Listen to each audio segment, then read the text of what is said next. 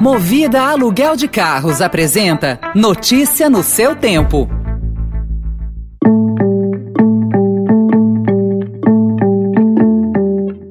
Olá, seja bem-vindo, seja bem-vinda. Começa agora mais uma edição do Notícia no seu Tempo. Esse podcast é produzido pela equipe de jornalismo do Estadão para você ouvir em poucos minutos as principais informações do jornal. Entre os destaques de hoje, alívio de encargos para setores que mais empregam avança na Câmara. Moro cita ex-presidente do Banco Central, Afonso Celso Pastore, como conselheiro na área econômica. E a decisão de Alemanha e Noruega em manter bloqueio ao Fundo Amazônia, mesmo mesmo com compromissos assumidos pelo Brasil na COP26. Esses são alguns dos assuntos que você confere nesta quinta-feira, 18 de novembro de 2021. Estadão apresenta Notícia no seu tempo.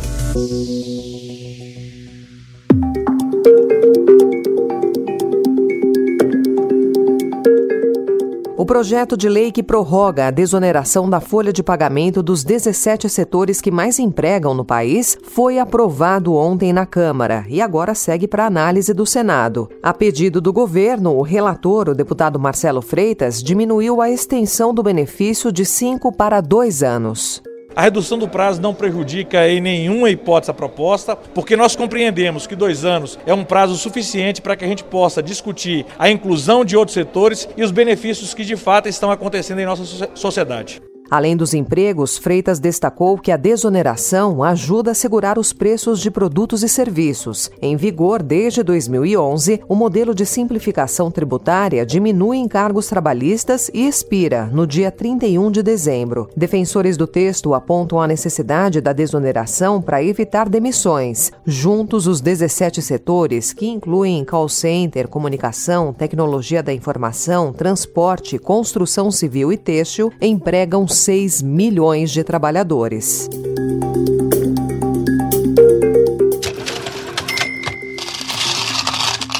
A inflação na casa dos dois dígitos deve provocar a primeira queda real nas vendas da Black Friday desde 2016. A mega promoção, marcada para a última sexta-feira de novembro, deve movimentar quase 4 bilhões de reais. A cifra é recorde desde que o evento começou no país em 2010, segundo a Confederação Nacional do Comércio de Bens, Serviços e Turismo, e 3,8% acima das vendas do ano passado. Mas, se descontada a inflação acumulada em 12 meses, meses, que chegou a 10,67% pelo IPCA, a receita do varejo com a data deve encolher 6,5% em relação a 2020.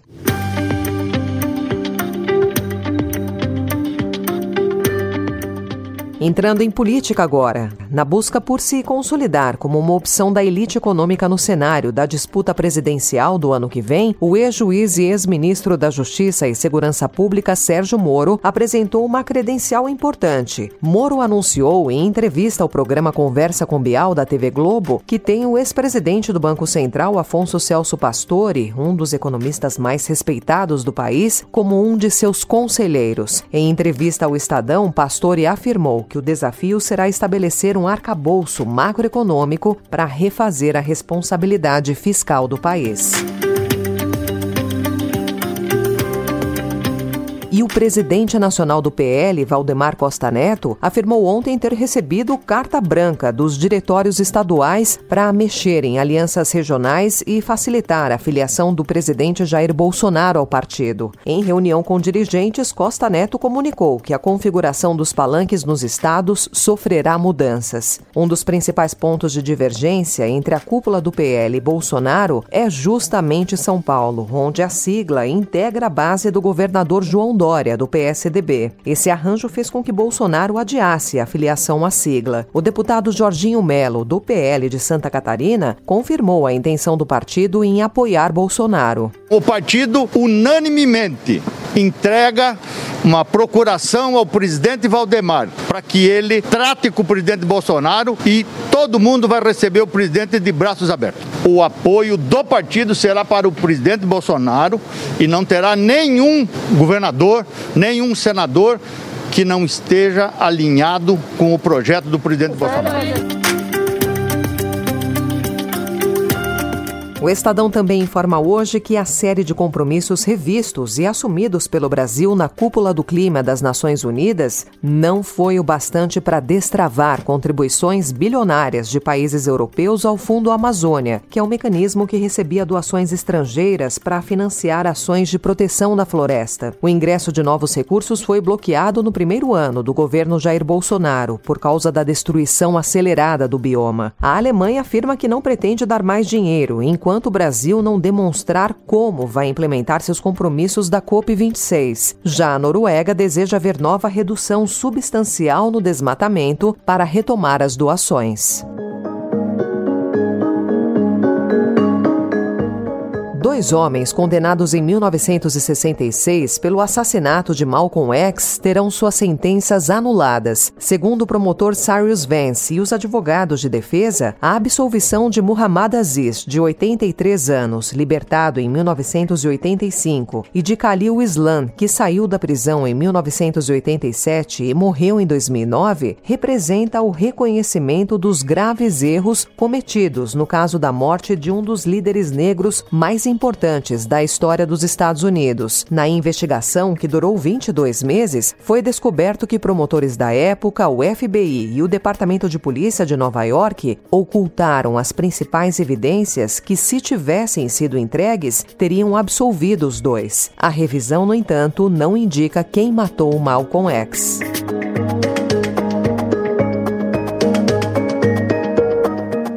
ontem, após uma conversa com a chanceler alemã Angela Merkel, o governo de Belarus finalmente aceitou negociar uma solução para a tensão na fronteira com a União Europeia. No entanto, as decisões do presidente Alexander Lukashenko não apontam para o fim da crise. Ontem, o regime reduziu o fornecimento de petróleo para a Polônia, em razão da manutenção não prevista de um oleoduto. A crise migratória, segundo os europeus, é provocada por Lukashenko, um autocrata que governa Belarus há quase 30 anos. Notícia no seu tempo.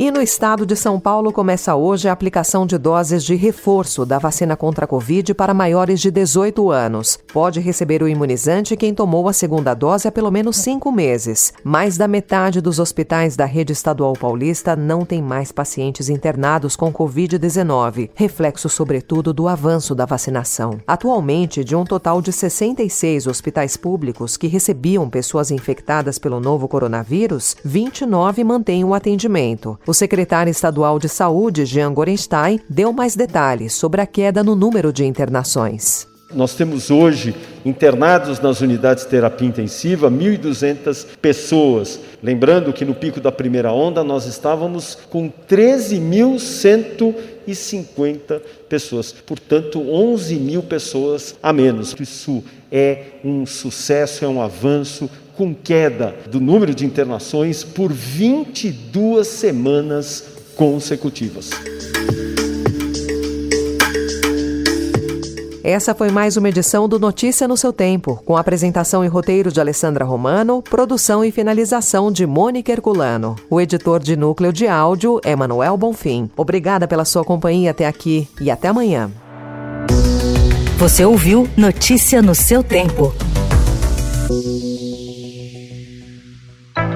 Notícia no seu tempo. Oferecimento Movida Aluguel de Carros. A vida é para ser movida. Saiba mais em www.movida.com.br.